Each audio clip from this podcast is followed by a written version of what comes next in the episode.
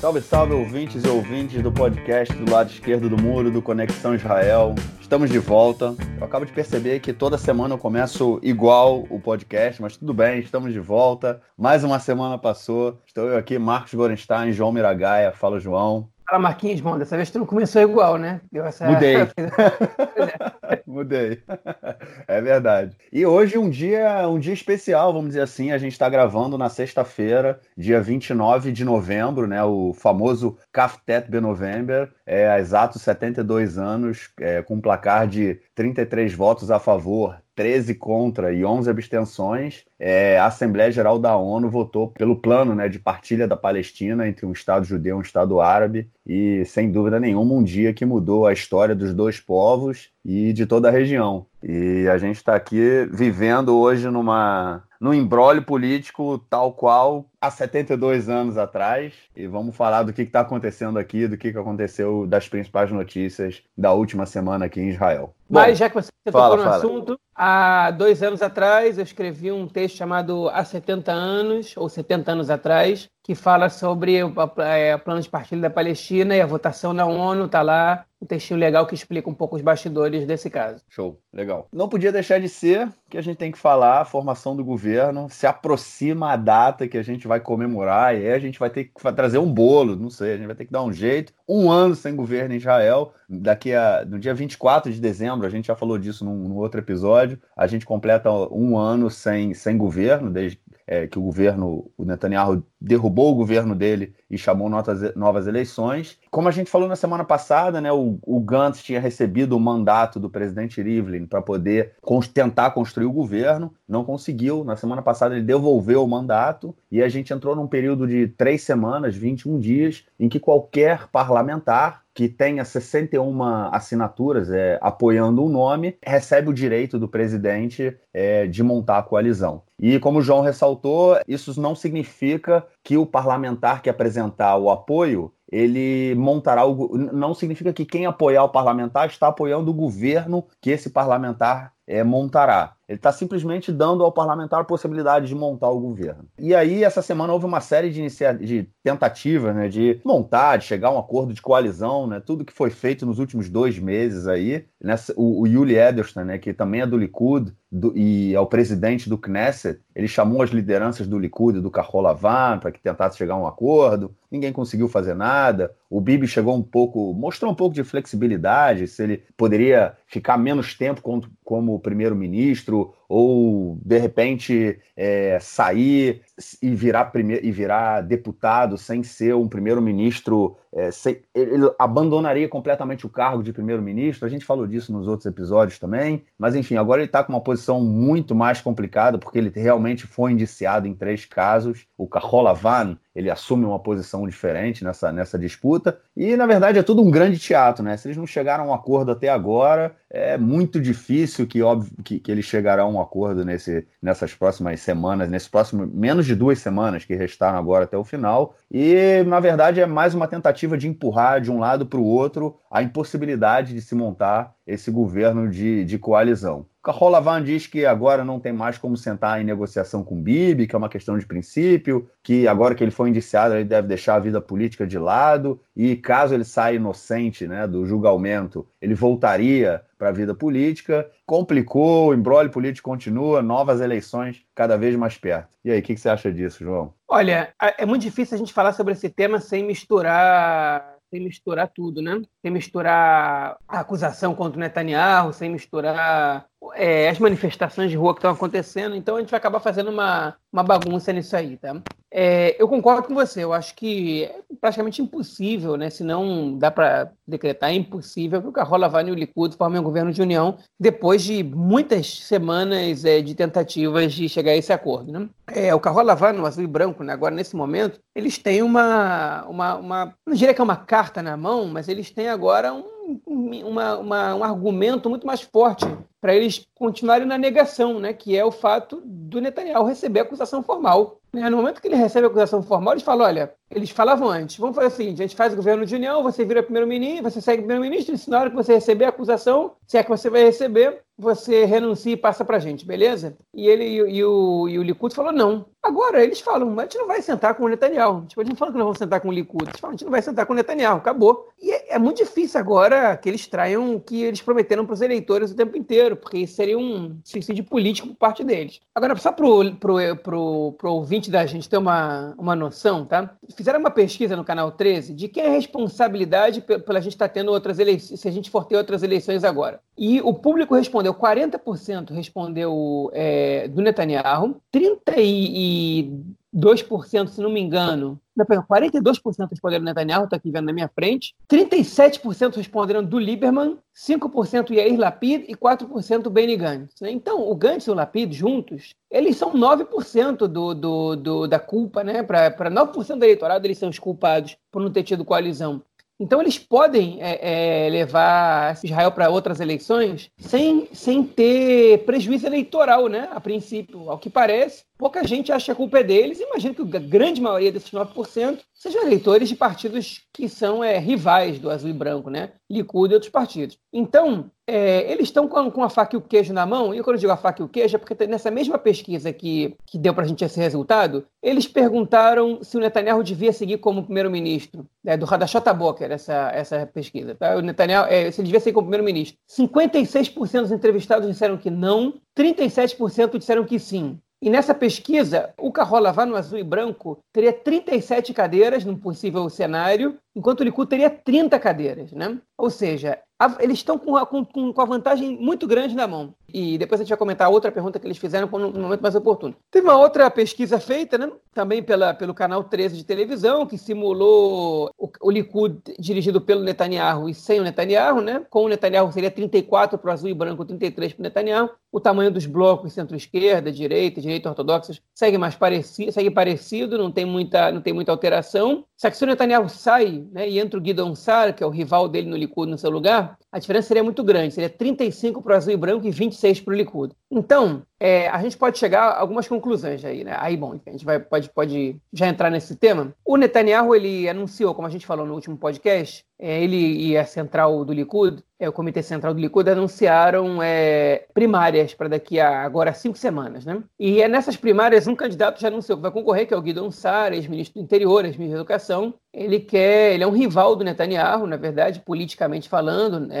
Ele está atacando o Netanyahu o tempo inteiro por não ter conseguido formar coalizão duas vezes, por ter fracassado, segundo as suas palavras. Ele não se refere ao caso de corrupção, ele, ele entra na narrativa do Likud, Netanyahu acusa o Guido Sar de ser infiel e desleal com o partido, né? Eu, eu particularmente não acho, ele está criticando, ele está exigindo uma coisa que o Estatuto do Likud prevê, que é primárias, ele disse, se o Netanyahu ganhar as primárias, ele segue liderando, mas o que eu quero é uma chance de ser votado para liderar o partido, né? E é, esse processo ele está ocorrendo ali na interna do Likud, tem um outro possível candidato, que é o Nir Barkat, ex-prefeito de Jerusalém, e nessas nessas pesquisas, o Netanyahu venceria. Foi, foi perguntado para as mesmas pessoas, né? Que disseram em quem votariam nas eleições, eles pegaram os eleitores do Likud e perguntaram quem você votaria nas primárias do Likud. 89% disseram Netanyahu, 4% Guidon Sar e 5% Nir Barkat, que é o ex-prefeito de Jerusalém. Todos esses eleitores que declararam votar no Likud nessa, nas eleições, eles não necessariamente são filiados ao partido, e se forem filiados, necessariamente eles vão votar nas primárias do partido. Mas isso mostra que o eleitorado ele prefere o Netanyahu. E aí a outra pesquisa complementa isso. Com o Netanyahu, 34 cadeiras, com o Guidon Sar, 26 cadeiras. Né?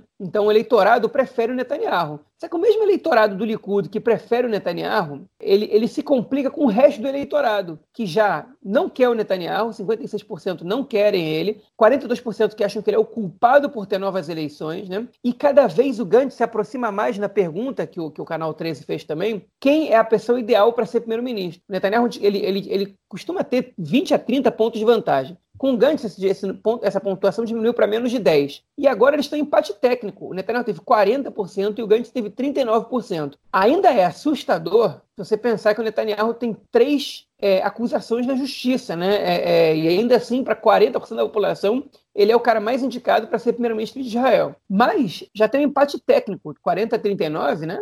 A, a pesquisa, acho que é com margem de erro de 3%, é, o Gantz pode estar na frente também. Então, gente, o dilema do Likud qual é? Se eles forem com o Netanyahu, a tendência é o impasse continuar. Se eles forem com o Guidon Sar, eles provavelmente não vão eles vão perder as eleições. Então é melhor ganhar, mas não levar, ou perder e talvez poder negociar é, uma coalizão da qual você faz parte e, e, e, renovar o partido e tudo mais. O grosso do Likud parece ainda estar com o Netanyahu, mas eu acho que se o Netanyahu vence essas primárias, ao que me parece é uma vitória de pirro dele e do Likud. Né? Vitória de pirro, em alusão é, é essa metáfora é, um exército né, que estava nas guerras na época do, do Império Helenístico, que venceu uma guerra, mas o enfraquecimento do, do, da, do exército foi tanto que o exército já não. ele começou a, a ser derrotado cada vez mais. É, eu acho que se Netanyahu vence essas primárias do Likud, a tendência é que essa seja a última vitória dele e que o partido comece a pagar um preço por ter um primeiro-ministro acusado de, de corrupção formalmente na justiça. Não vai ter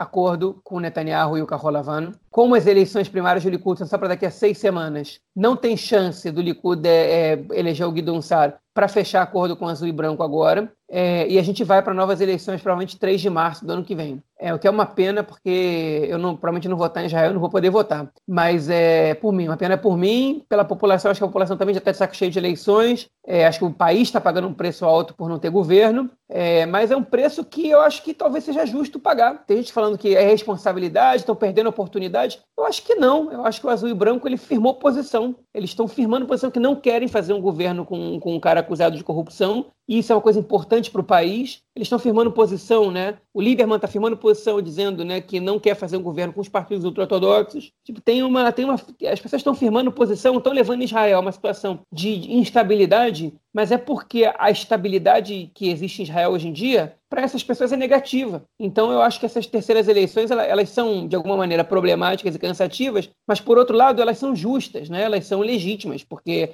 existe um impasse com razão.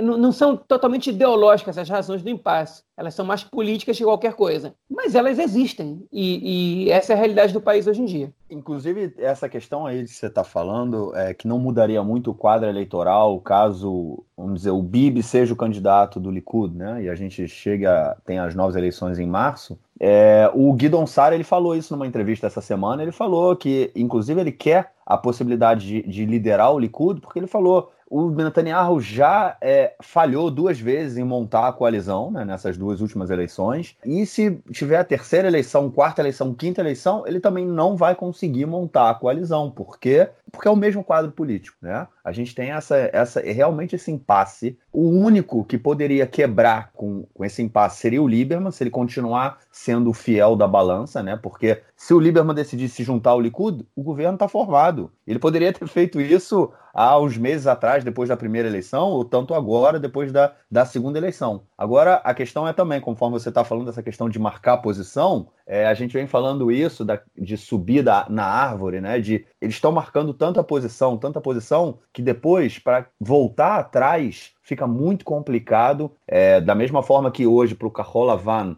principalmente depois de, do Bibi ter sido indiciado, é muito difícil sentar com o Bibi, porque é um suicídio político. Se o Lieberman aceitar sentar num governo é, com os religiosos, com os ultra-ortodoxos, de uma certa forma pode ser um suicídio político para eles também. Então essa forma, essa marcação de posição, ela de uma certa forma continua fortalecendo um impasse daqui a três meses, quando a gente tiver novas eleições, o resultado está é, tá claro, todas as pesquisas, óbvio que são faltam três meses, né? A campanha nem começou, mas enfim, o resultado da segunda eleição foi muito próximo do resultado da primeira eleição. Nada indica que vai haver uma mudança drástica numa terceira eleição nos resultados, e esse fortalecimento dessas posições mostram que a gente possivelmente vai continuar tendo esse impasse político e alguma mudança vai ter que ser feita. Não é possível que o país continue sem governo e a gente tem, te, começa a ter crises na, na própria direção do país, no sentido de como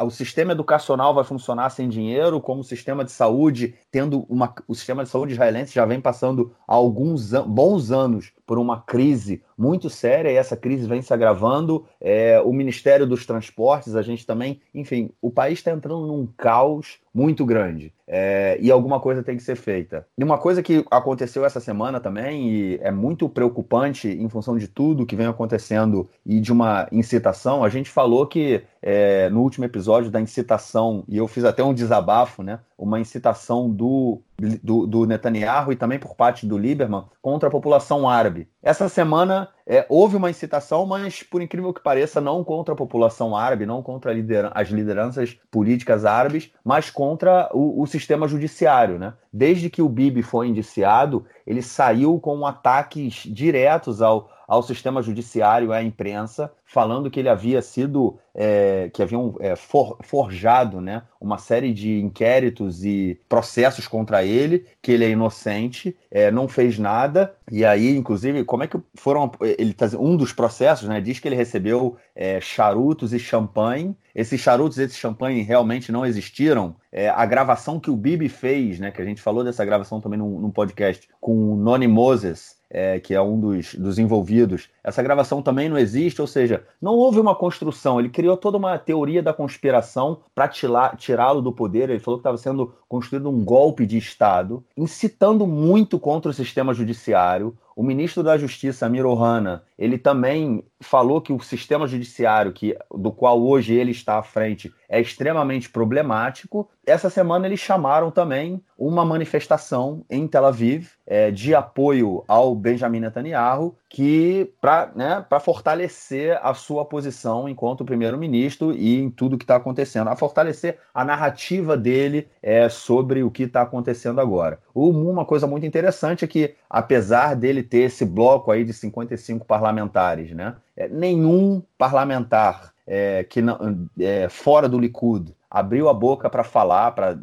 dar apoio ao, ao Netanyahu, né, para falar que eles estavam com ele, que é tudo uma armação e tudo mais, né, tá todo mundo caladinho, todo mundo tentando se afastar do Netanyahu, e até mesmo dire, é, é, parlamentares e, e, ministros do Likud também estão tentando se afastar. Todos os ministros e parlamentares do Likud, eles foram meio que é, intimados, né, quase uma coercitiva, como é que chama isso que aconteceu no Brasil? É, é, condução coercitiva. Condução coercitiva. Eles quase foram conduzidos coercitivamente para participar do, do, do, evento do Netanyahu, mas muitos poucos foram. Somente o, o Mick Zohar foi, a Miri Regev foi, que é a ministra da, da Cultura, né? É, na, e todos os outros fugiram. Teve um também, um ministro que é chama, chama-se Eli Cohen. Ele falou que não sabia do evento. tipo, o evento para que o primeiro-ministro organizou e o cara falou: não, eu não sabia desse evento, não vou poder ir. Enfim, nesse evento que aconteceu, e foi uma coisa muito, muito, muito grave, e é em função da, da incitação, jornalistas do canal 11 foram agredidos cuspiram neles, não deixaram eles fazerem o, a transmissão. Ou seja, a gente começa a ter também uma, uma, uma inflamação contra, contra a imprensa. O, os procuradores estão, estão andando com segurança em função também de toda a incitação que tem sido feita contra eles. A gente entra realmente numa não só num embrólio político, mas numa realidade política é, a democracia israelense realmente começa a cair cada vez mais e entrar num período extremamente complicado. É, o que, que você achou disso aí, de tudo que aconteceu, cara? É, assim, foi. É curioso, né? Porque, porque o, o, a Mirega foi a única ministra que estava presente, né? Que discursou e tinha outros dois parlamentares, como você disse, né? O evento ele foi financiado pelo Likud, organizado, financiado pelo Likud, né? Quer dizer o quê? O Likud é, foi quem fez isso, tipo, não, foi, não é Ninguém inventou esse, esse evento, né? Então é tipo, ninguém, ninguém foi, não foi um mando de maluco que foi lá e fez isso. O Likud organizou esse evento, né? Netanyahu mandou é, mensagem dizendo que meu coração vai estar com vocês, manifestantes. Aí, então, tipo, o Likud é responsável pelas coisas que, que são feitas lá, né? Você faz o evento, você você tem que tem que zelar pelo um evento, pelo, pelo menos pela, pelo, pelo conteúdo dele. E aí chega a Miri falando, né? Primeiro ela, primeiro ela vai e, e, e diz, porque os meios incita contra os meios de comunicação. Porque os meios de comunicação estão chamando a gente aqui de incitadores. É, é, se fosse a esquerda ou o Benny Gantz aqui, eles iam estar falando que é festa da democracia. Mas como é a gente, eles estão falando que, estão chamando de incitadores. Eu acho meio bizarro lá falar de festa da democracia quando protesta contra o judiciário de Israel. Né? É, nunca vi uma, uma, manifestação contra o judiciário ser chamada de festa da democracia. Mas tudo bem, vamos supor que seja razoável o que ela está falando. Mas logo depois ela, ela vira e fala: tem alguns cartazes aí que não estão certos e que deviam baixar. Eu não sei quem mandou trazer esses cartazes, mas vocês deviam baixar. Isso não está certo. e aí,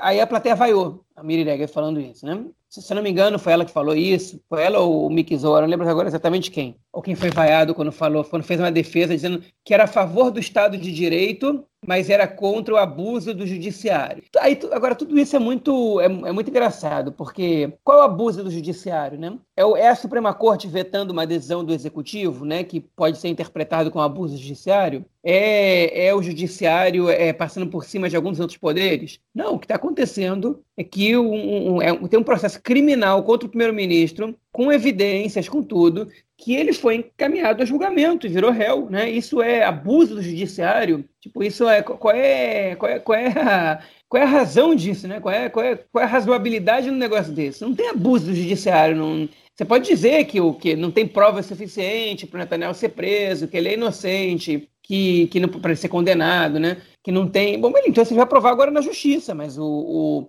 o procurador-geral, né, o Avihai Mendoblit, achou que tem prova suficiente, que tem evidência suficiente para 63 páginas, só para a pasta 4 mil, para indiciar o Netanyahu, tipo, por, por, por recebimento de suborno, né? É, com testemunha, com, com, é, com delação premiada, com, com é, é, é evidências de pessoas que, que tinham passado na BESA, que foram colocadas para trabalhar no, no, no, setor público e aprovaram leis de favorecimento a, a, a essa empresa privada. Tudo isso faz muito sentido. O juiz vai avaliar se isso é suficiente ou não para o Netanyahu ser preso. Agora, chamar isso de, de para ser condenado, no caso, mas chamar isso de, de abuso do judiciário, de, é, é, eu acho meio bizarro, né? Porque você tem, você tem, você tem que saber o que você está falando. Quando você fala que é abuso judiciário, você está você tá insinuando que eles estão tendo uma postura autoritária. E contra a postura autoritária é permitido, é, é legitimado comportamentos violentos, né? Se ele está sendo autoritário comigo, a gente pode ser autoritário com ele também. E isso, isso é um perigo, porque uma coisa é você dizer, olha, o processo está errado, ele não tem provas. Outra coisa é tipo, é acusado de uma coisa que não é, não, é, não é razoável. E essa manifestação teve agressão de jornalistas, teve recusa também dos manifestantes de falar com outros jornalistas, teve placas de incitação, teve gente que, que falou, tinha placa dizendo que tinha que matar é, o Shiny Sun, que é um, que é um dos procuradores do, do nesse caso, né, que que está incriminando o Netanyahu, o principal procurador do caso, né? que tem um, uma, uma posição que é polêmica em alguns pontos, que é um pouco, às vezes é questionável, ele tem um histórico, na verdade, um pouco questionável, né? É um cara que gosta muito de aparecer, às vezes, pelo menos disso ele é acusado, mas a incitação contra ele é um negócio impressionante, contra ele, contra o Mandelblit, né? contra ele principalmente.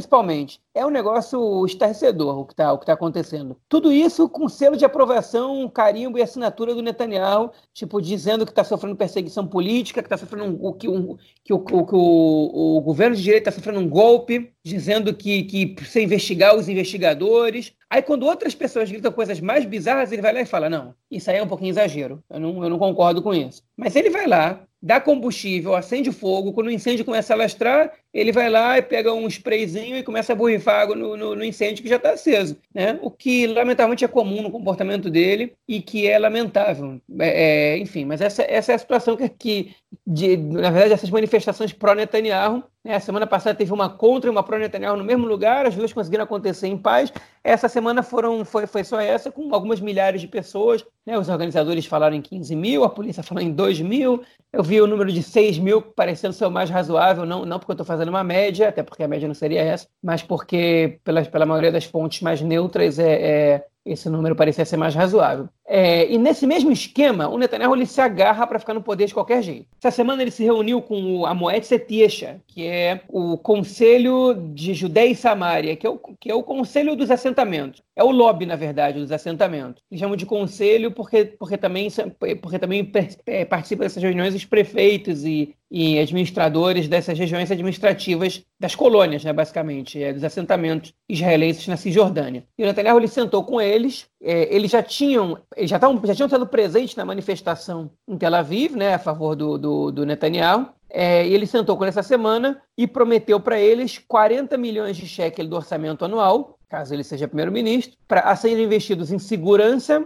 e em é, que é primeiros socorros é, nos assent para os assentamentos. Né? E imediatamente depois disso, a Moed Setesha, como instituição, é, disseram que apoiam o Netanyahu para ser primeiro-ministro. Isso aí, na verdade, é, não sei se configura compra de voto, mas é, um, mas é muito parecido, né? Você, você vai lá, dá dinheiro para os caras, eles vão lá e declaram apoio. Aí eles falam, mas a gente estava apoiando ele antes. Ok, né? Mas, mas é complicado. Então, é, a compra de votos é o contrário. Ele te apoia então vocês são os que estão recebendo suborno, né? Eu não acho que eles estão recebendo suborno, porque eu acho que essa ligação ela já existe mas eu acho que o Netanyahu ele está jogando para a torcida, né? tentando se agarrar no poder de qualquer maneira, tentando conquistar os votos que vão para outros partidos de direita, é, já prevendo novas eleições, porque vai ser pau a pau de novo. E ele, enfim, ele está fazendo de tudo, né? Inclusive uma atitude questionável que é dar mais 40 milhões de shekel para a segurança dos assentamentos, como se eles tivessem mais importância para o país do que todas as outras regiões, como por exemplo o Tefasa, que é a região que está em, em, volta da faixa de Gaza, que sofre com os foguetes o tempo inteiro. Não que as pessoas dos assentamentos não sofram com terrorismo, elas sofrem com terrorismo, é verdade. É, e eu não culpo a população que vive lá é, é, é, de uma maneira geral, e também não acho que eles têm que pagar preço por viver lá, apesar de eu ser contra a expansão dos assentamentos, é, mas eu acho que é questionável que você direcione do orçamento um aumento na segurança e no primeiros socorros para povoados que são relativamente pequenos e, e que, na verdade, são, é, tem, são é, habitados por uma população ideologicamente identificada com uma corrente específica que está do lado do Netanyahu. Né? Isso, para mim, é muito problemático e isso mostra o nível de corrupção que, que, que existe no governo. Eu acho que tudo que você falou, essa relação agora com, com o Yesha, mostra mais uma vez que ninguém está pensando em formação de coalizão, mas já estão pensando em eleição mesmo, né? Eu acho que é claro para todo mundo que a gente vai para as eleições daqui a quatro meses, três, quatro meses, que a gente não tem como fugir disso. Tá todo mundo já é, se armando para essas eleições. E o que mais me impressiona, cara, é que é a apatia do povo. Tudo parado, tudo tipo. Eu, eu, me, eu sinto que estão fazendo a gente de otário, entendeu? Olho na televisão, aí, aí vem o Likud e fala a culpa é do azul e branco, vem o azul e branco e fala a culpa é do Likud, e vem o Lieberman e fala que é, eu não sei bem de quem é a culpa, vamos tentar daqui, vamos tentar dali. Ou seja, tá todo mundo fazendo a população de otário, é, ninguém quer resolver a situação, ninguém quer abrir mão da, das suas, é, vamos dizer assim, eu não vou nem dizer ideologia, cara, porque na hora que eles tiverem que fazer uma coalizão, eles vão fazer a coalizão. O Lieberman já teve na coalizão com os ortodoxos, é, o Lapid já foi ministro do Netanyahu, o Bog Ayalon já foi do Likud. Então, ou seja, é tudo farinha do mesmo saco, no sentido de ser todos membros da, membros da direita israelense, são, já foram todos membros do mesmo governo, são todos membros do mesmo bloco. Por que, que não resolve isso de uma vez? Né? É, por que, que, enfim, em vez de, de levar a população, de levar o país para um outro processo eleitoral que a gente vai ter o mesmo resultado, a gente não vai ter nada especial, não resolvem isso de uma vez e em vez de ficar nessa disputa. É realmente, eu acho que é uma. A gente vê aí também uma falência da política israelense, né? É uma política que já foi durante muito tempo e ainda tem eleitores que se baseiam em função da ideologia partidária a política israelense está se tornando cada vez mais é, personalista, e aí esses partidos como o próprio Azul e Branco, eles são parte disso, e outros tantos partidos em que a gente, o partido não é democrático, tem uma liderança, por exemplo, o Lieberman sempre foi a liderança do, do partido dele, né, do Israel Beiteno. Nunca houve outra liderança, né? No Likud, não. No Likud é um partido, bom, sempre foi um partido com, com uma democracia interna, eu não sei se vai continuar tendo, né? O Bibi não é tão a favor disso, mas é, eles vão se resolver, é, e a gente sempre teve um eleitorado. A gente tem um eleitorado que vota no Likud. Não importa o que aconteça, eles votam no Likud. Hoje tem, em relação ao Partido Trabalhista, o Avodá tem menos, né? Caiu muito isso. Mas enfim, eu acho que mostra também muito da falência da, da política israelense, que se torna cada vez mais personalista, cada vez mais fisiológica, menos ideologizada, o que é um problema, porque você acaba votando em pessoas, não em ideias. Né? E aí a gente entra nesse, nesse caos total aí, cada um correndo atrás das suas armas para poder votar, para poder ganhar as próximas eleições. E essa relação do, do Likud com colonos né, é uma relação muito próxima, sempre foi muito próxima. Né? É, o Likud apoia é, os assentamentos, né? o Likud, em, em, grande parte, é contra a formação de, de, de dois estados. Eles acham que é, também nos territórios ocupados deve ser aplicada a soberania israelense. E eu acho que talvez essa ligação é, mostre também um pouco do que pode estar por vir num outro tema que é o acordo de paz, né? Que o, o acordo do século, né? Do Trump, que eu acho que agora ninguém fala mais disso, né? Até porque o Trump também está bem enrolado lá nos Estados Unidos com questão de impeachment, ele tem coisas mais importantes para pensar. Mas talvez é o Bibi já esteja sinalizando para os colonos que é, tem coisa grande vindo por aí no que diz respeito à, à, anexação de determinados territórios e ele fortalece essa relação com eles, né? Eu acho que pode também tá, tá tudo meio, meio ligado nesse sentido aí. Mas, de qualquer forma, todo esse embrólio político envolvendo é, a deslegitimação do, do, do sistema judiciário, terceiras eleições, Bibi sendo investigado. Daqui a três meses a gente vai ter, vai ver aí o que, que o povo acha de tudo isso, né, cara? O que, que a gente, qual, qual vão ser os resultados, qual vai ser o resultado eleitoral? O que, que a gente vai, o que, que as urnas vão dizer, né, cara? É, as urnas elas estão tendendo ao empate de blocos de novo, mas é com uma ligeira vantagem do azul e branco. Se isso se mantém, né? Eu acho que cada vez mais o Azul e Branco se aproxima de governar o Estado. Enfim, agora tem, tem uma coisa que a gente comentou no, no podcast passado, e é importante ressaltar isso, para a gente poder fechar esse tema. É, o Netanyahu ele precisa da comissão da Knesset para ele poder pedir imunidade, né? Enfim, é, ele não tem isso ainda. E, e para ele é um pouco cômoda essa situação, porque enquanto ele não tem imunidade, enquanto ele não pode pedir, fazer o pedido de imunidade, a comissão da Knesset não pode recomendar sim ou não, e não pode começar o julgamento dele. Então a situação é muito cômoda para ele, né? Ele, ele, ele tá, quanto mais tempo tiver sem governo, mais tempo ele não começa a ser julgado, né? E a gente sabe que esses julgamentos demoram, as condenações demoram e tal. Eu não sei exatamente as regras de prescrição em Israel, mas é, mas elas existem e, e e para ele é tudo, é tudo muito favorável nessa situação. Então, é, é, é na verdade, é, é, difícil saber qual é a estratégia do Netanyahu. Eu acho que ele já entendeu que ele perdeu. Né? Ele perdeu. Ele não, não tem mais como governar sozinho, que nem ele governava antes. Ele precisa, é, vai precisar fazer um governo de união se ele quiser continuar sendo primeiro-ministro. E ele, eu acho que o que ele está tentando fazer é dar os últimos respiros dele como primeiro-ministro, pensar na melhor estratégia para ele poder se defender, né? Porque é, ele não, não tem mais o que fazer. Ele, ele tipo, ele está derrotado. Se ele não entendeu isso, falta muito pouco para ele entender. E, então ele precisa, ele precisa emperrar um pouco esse governo, ele precisa deixar as coisas é, mais devagar. E outras eleições ele consegue mobilizar a população para fazer pressão a, a seu favor e tal. E é, tem gente que cogita até a possibilidade de que ele está empurrando as coisas porque ele quer. É, ele, a gente sabe que é, é, iminente uma, uma nova operação, provavelmente em Gaza, né? uma nova guerra com Gaza.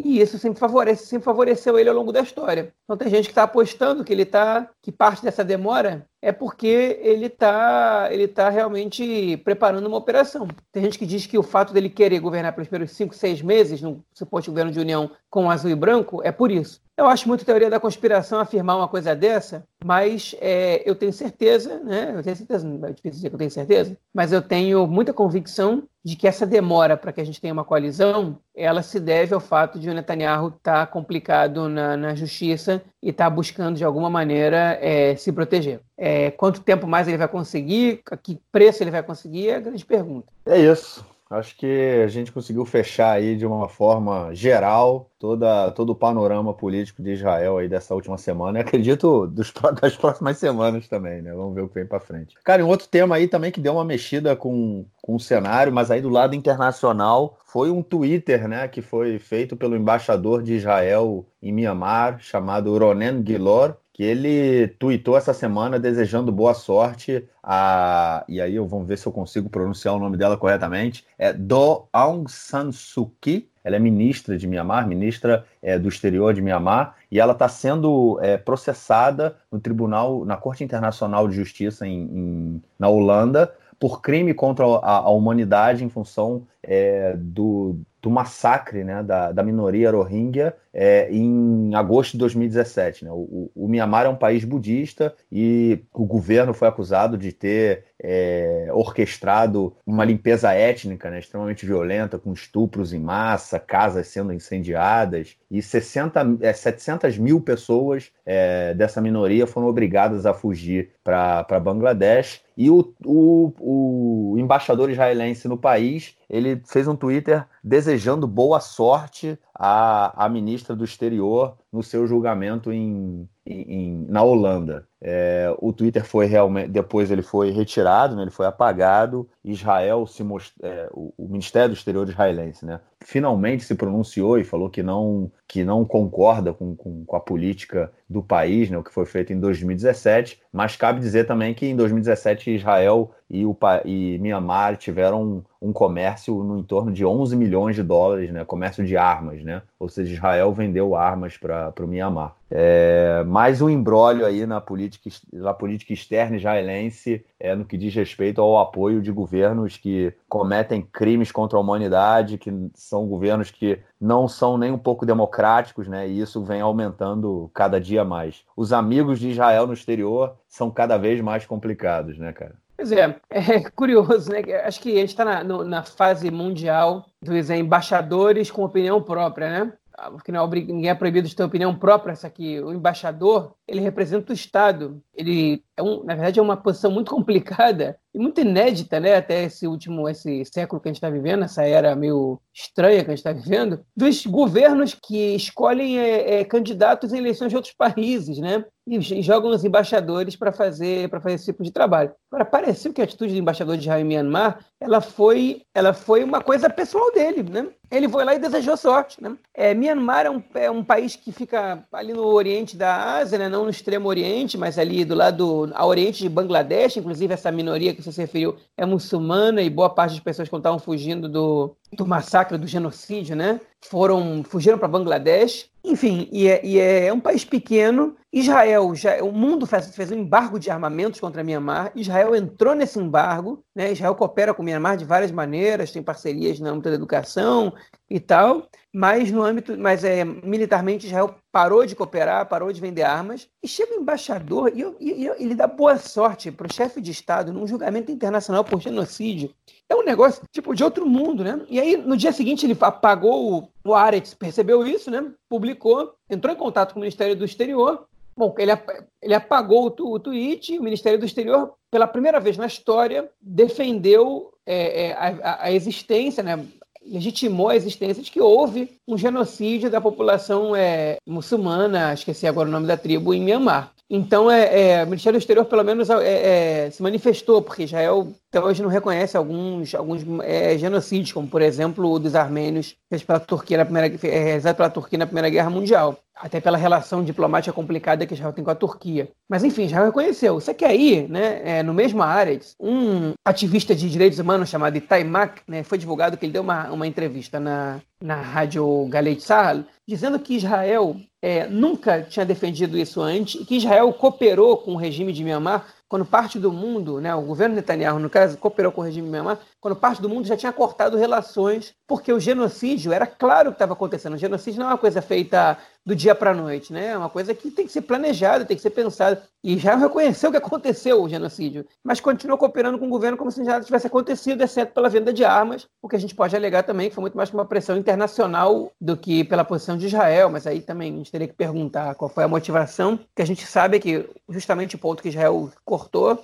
né, foi o que o mundo inteiro também cortou. Mas, enfim, é, é, é, é, eu acho que isso é, resultado de um Ministério do Exterior sem ministro. Israel, durante vários anos, não teve ministro do Exterior. O Netanyahu acumulou várias pastas, das quais ele agora vai ter que vai ser obrigado a se demitir, porque se não tem lei que obriga o primeiro-ministro a, a, renunciar, tem lei que obriga o ministro a, se, a renunciar, né? Então o Netanyahu vai ter que se demitir das quatro pastas que ele acumula, além das de primeiro-ministro. A de ministro do exterior, ele já tinha sido obrigado pela, pela justiça a, a passar por outra pessoa. Hoje o ministro do exterior é o Israel Katz, que é um parlamentar influente do Likud, né, ex-ministro dos transportes. É, mas isso é reflexo de uma, uma pasta sem ministro é, e o ministro anterior ao Netanyahu, né, sem ministro durante quatro anos. E o ministro anterior ao Netanyahu foi o Lieberman, que também é um cara muito controverso, para não dizer outra coisa, né? Um cara radical, um cara que prejudicou as relações exteriores de Israel é, é, é vários lugares do mundo, cara que dava, dava opiniões, às vezes racistas, é, às vezes problemáticas do ponto de vista da, da do direito internacional, do, da realpolitik e tudo mais. E, e, e aí o que acontece é que Israel tem embaixadores que que às vezes não são embaixadores de carreira e que não têm o menor preparo para exercer esses cargos, né?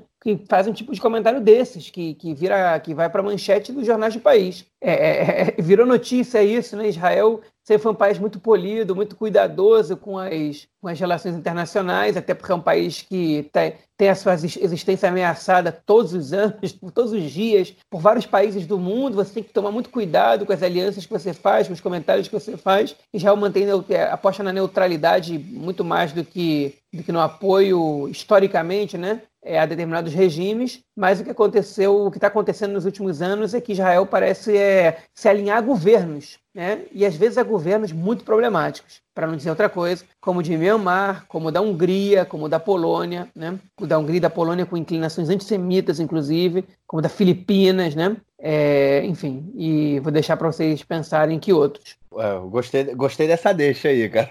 Pensar em que outros. Mas um outro tema, um, outra, um outro ponto interessante aí é que há cerca de 10 anos atrás, né, ainda na, na, nas relações exteriores, é, o governo boliviano, é, na época, já o, o, o, presidente Evo Morales cortou as relações diplomáticas com, com Israel, e agora, depois do golpe que houve na Bolívia, é, foi re, re, refizeram né, as relações diplomáticas com Israel, ou seja, foram restabelecidas as, relações. Só um ponto aí interessante, mostra também parte do que é desse movimento aí que a gente vem, vem tomando é, em governos de direita e de esquerda em relação é, a Israel e a política internacional o que também é bem interessante quando a gente, na própria discussão sobre política internacional, né, que geralmente os países buscam é, a ideologia ela é menos importante do que a, como chama isso, o pragmatismo, né? O pragmatismo na política, na política internacional ele é muito mais relevante do que a ideologia. É, não é à toa que, vamos supor, o Brasil,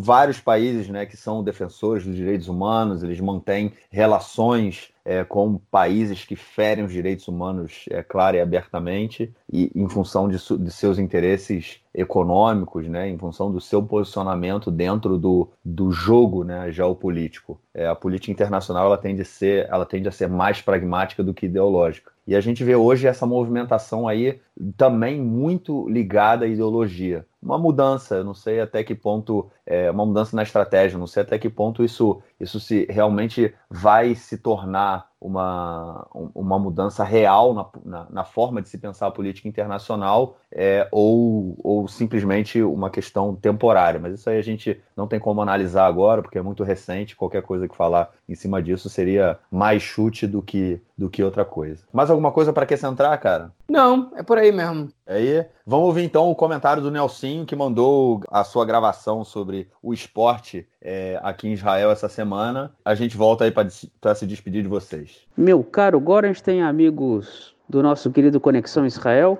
Tem um detalhe interessante que é uma hegemonia no basquete israelense. Todo mundo sabe que o basquete masculino israelense tem tradição. O Maccabi Tel Aviv já ganhou o torneio europeu, o campeonato europeu durante seis vezes, por seis vezes.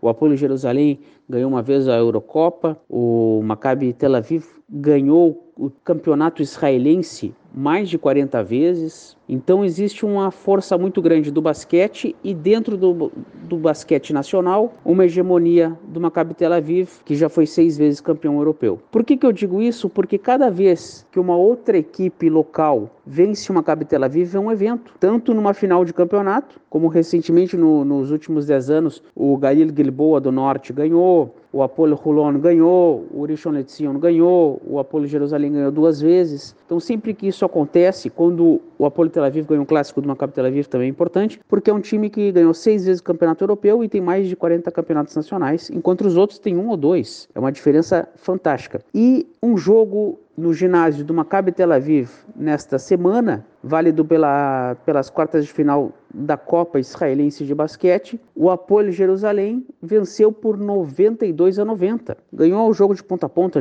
jogou muito bem. A torcida rubra de Jerusalém compareceu no ginásio de Tel Aviv, no Menora, e fez a festa lá dentro, 92 a 90, um placar muito interessante. E um placar, como eu falei, vencer do time que é 40 vezes campeão nacional, enquanto os outros são dois, duas ou três estourando, e ganhar no, no ginásio deles, com todo aquele poderio econômico que eles têm, é algo muito significativo. E o Apoio Jerusalém conseguiu essa façanha, conseguiu esta vitória. Na Liga Israelense de Futebol Masculino, meu caro Gorge tem amigos do Conexão Israel, realmente mandar uma saudação também ao João que está no bairro do, do Flamengo, ele que torce pelo Vasco. O detalhe interessante é o seguinte: o Maccabi Tel Aviv, que é o atual campeão, está na ponta, está indo muito bem. O Apoel Bercheva, que foi tricampeão antes desse título do Maccabi Tel Aviv, perdeu dois jogos seguidos, estacionou em 20 pontos. E o Maccabi Haifa está querendo dar uma beliscada, querendo buscar o segundo lugar. Mas por enquanto no, na Liga do Futebol ainda tudo muito em aberto. Se o Maccabi Tel Aviv no futebol mantiver a regularidade, pode buscar o bicampeonato. Por outro lado, no basquete, tomou do Apol Jerusalém, que está avançando para as semifinais da Copa Israelense de basquete masculino. Um grande abraço e até a próxima. Valeu, amigos! Valeu, Nelsinho. Obrigadão aí por mais esse comentário. A gente espera na semana que vem é, com mais informações e tudo que você quiser falar sobre o futebol, o basquete ou o esporte aqui em Israel. João, a gente fica por aqui. Essa semana a gente conseguiu fazer um podcast um pouco mais curto. Acho que também foge muito do nosso controle, né? Porque é sempre muita informação que a gente tem, que a gente recebe, que a gente quer passar, mas a gente sempre tenta, vai tentar manter no máximo 45, 50 minutos aí de podcast e vamos ver o que a gente consegue. É, grande tem... abraço. Hã? A gente tenta e a gente faz um esforço para isso. Vamos tentar não ser muito prolixo e, e acho que dessa vez a gente conseguiu. É. Queria aproveitar aqui e fazer um agradecimento ao comentário do Gil Mildar, ou Gil Mildar, é, que elogiou aqui o nosso podcast. Muito obrigado pelo elogio, a gente fica muito feliz de escutar esse retorno positivo. Também do Jonathan Gottfried, que também fez elogios para a gente e fez uma sugestão de pauta que a gente falasse sobre a população negra israelense um dia. É, é muito boa ideia e a gente vai, vai pensar nisso com carinho, sim. Talvez numa data comemorativa, é, alguma das operações que trouxe os judeus é, da Etiópia para Israel, tanto a operação é Salomão ou a operação é Moisés, né? É, é, enfim, fica uma boa ideia para a gente poder falar sobre esse tema que pode ser relevante para muita gente e para Israel com certeza é. Muito obrigado, pessoal. Continuem dando, dando ideias, continuem dando sugestões. A gente aqui vai se esforçar para acatar, para fazer acontecer o que vocês estão falando. Valeu, cara. Fica um grande abraço aí para você, grande abraço para os ouvintes. Sempre que querendo entrar em contato com a gente é em Facebook, com o e-mail é contato arroba conexãoisrael.org. É... E é isso aí. Já me despeço. Grande abraço. Falou, um abraço, Marquinhos. Até semana que vem. Valeu, João. Tchau, tchau.